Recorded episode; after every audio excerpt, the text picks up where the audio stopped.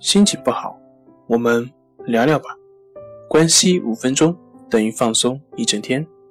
大家好，我是心理咨询师杨辉，欢迎关注我们的微信公众账号“重塑心灵心理康复中心”，也可以添加微信 “su 零一一二三四五六七八九”了解抑郁的解决办法。今天要分享的作品是生活信念对抑郁症的影响。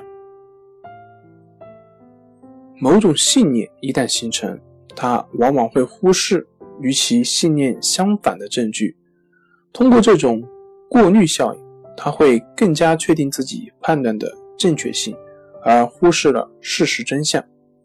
比如，一个人认为自己是一个失败者，他就很容易发现自己的失败之处，因为这符合他的胃口。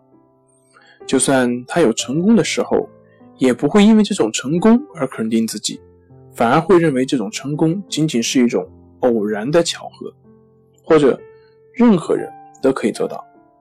当然，这一切不是一种有意识的行为，而是自动的，就好像事情原本就是这样的。